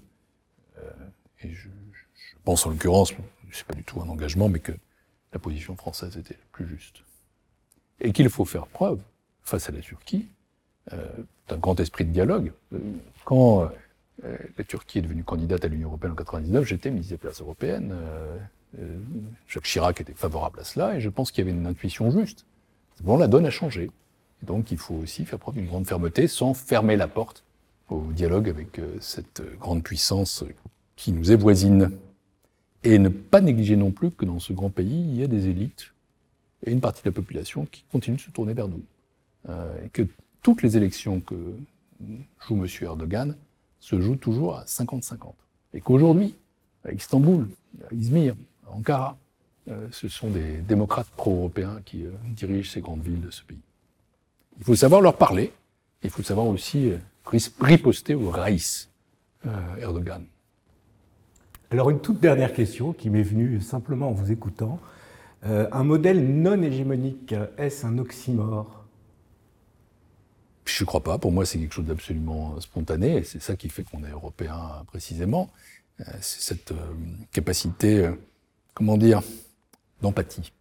Elle est très importante parce qu'il ne faut jamais oublier d'où est née l'Europe précisément. Elle est née du refus des hégémonies. Nous sommes divisés, nous sommes combattus, nous sommes affrontés avec des millions de morts dans des guerres mondiales qui étaient d'abord des guerres européennes. Et ces guerres européennes étaient des guerres d'hégémonie. Nous avons voulu justement après traiter une Europe qui ne soit pas une Europe des égaux, mais une Europe plutôt une, Europe d'égaux, une Europe des égaux, AUX, c'est pas euh, OS. Et donc euh, oui, cette, cette, puissance non hégémonique, je crois qu'en réalité c'est ce qui euh, nous définit. Et avec le temps, nous voyons de plus en plus la nécessité de l'Europe, nous voyons aussi euh, de plus en plus à quel point cette Europe ne peut pas être naïve, mais doit accepter le défi de la souveraineté, le défi de la puissance, le faire euh, sans renoncer à ce qu'elle est, mais en étant capable de se mettre euh, à la hauteur d'un monde qui est plus dangereux, plus divisé, avec une nouvelle géopolitique. Et avec cette émergence de cette guerre froide, est-ce que c'est le cas? Je suis jamais qui ne lit pas tout à fait son nom entre les États-Unis et la Chine, et si nous ne voulons pas disparaître, nous ne pouvons pas nous permettre de nous diviser, nous ne pouvons pas nous permettre de nous affaiblir. Donc il faut nous unir, nous renforcer, sans hégémonie, mais avec notre propre voix. Merci, Monsieur le Premier Président, pour vos réponses. Merci à vous de m'avoir et pour ces échanges, m'avoir fait me replonger dans, dans ce, qui n'est plus mon métier aujourd'hui, mais ce qui demeure ma, ma passion. Merci beaucoup. Merci à vous.